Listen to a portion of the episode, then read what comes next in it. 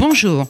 Cette semaine, j'ai souhaité revenir sur Quant, un moteur de recherche français qui se proclame être une alternative à Google et, profitant du salon Viva Technologie, a annoncé un renforcement de son alliance avec Microsoft. En jeu, utiliser la puissance de calcul provenant de Microsoft pour indexer 100 milliards au lieu de 20 milliards de pages actuelles du web et donc espérer contrer Google. À ce jour, Google est le moteur de recherche mondial avec une part de marché en France, comme dans le monde, de plus de 90% et plus de 30 milliards de pages indexées du web.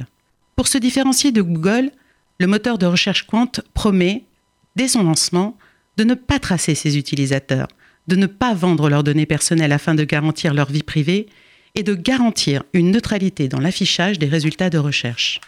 Il est vrai qu'avec Google, c'est plutôt dis-moi ce que tu recherches et je te dirai qui tu es, car Google sait tout de nous, avant même notre famille.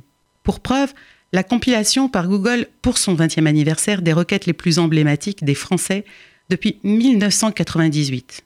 Reste que depuis mars 2018, la loi fédérale américaine Cloud Act de l'administration Trump permet aux autorités américaines d'accéder au contenu des data centers et peu importe leur localisation, pour peu qu'ils soient gérés par des entreprises américaines, comme dans notre cas Microsoft.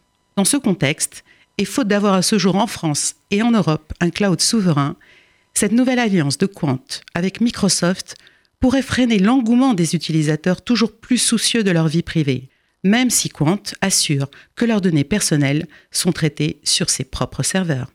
Affaire à suivre.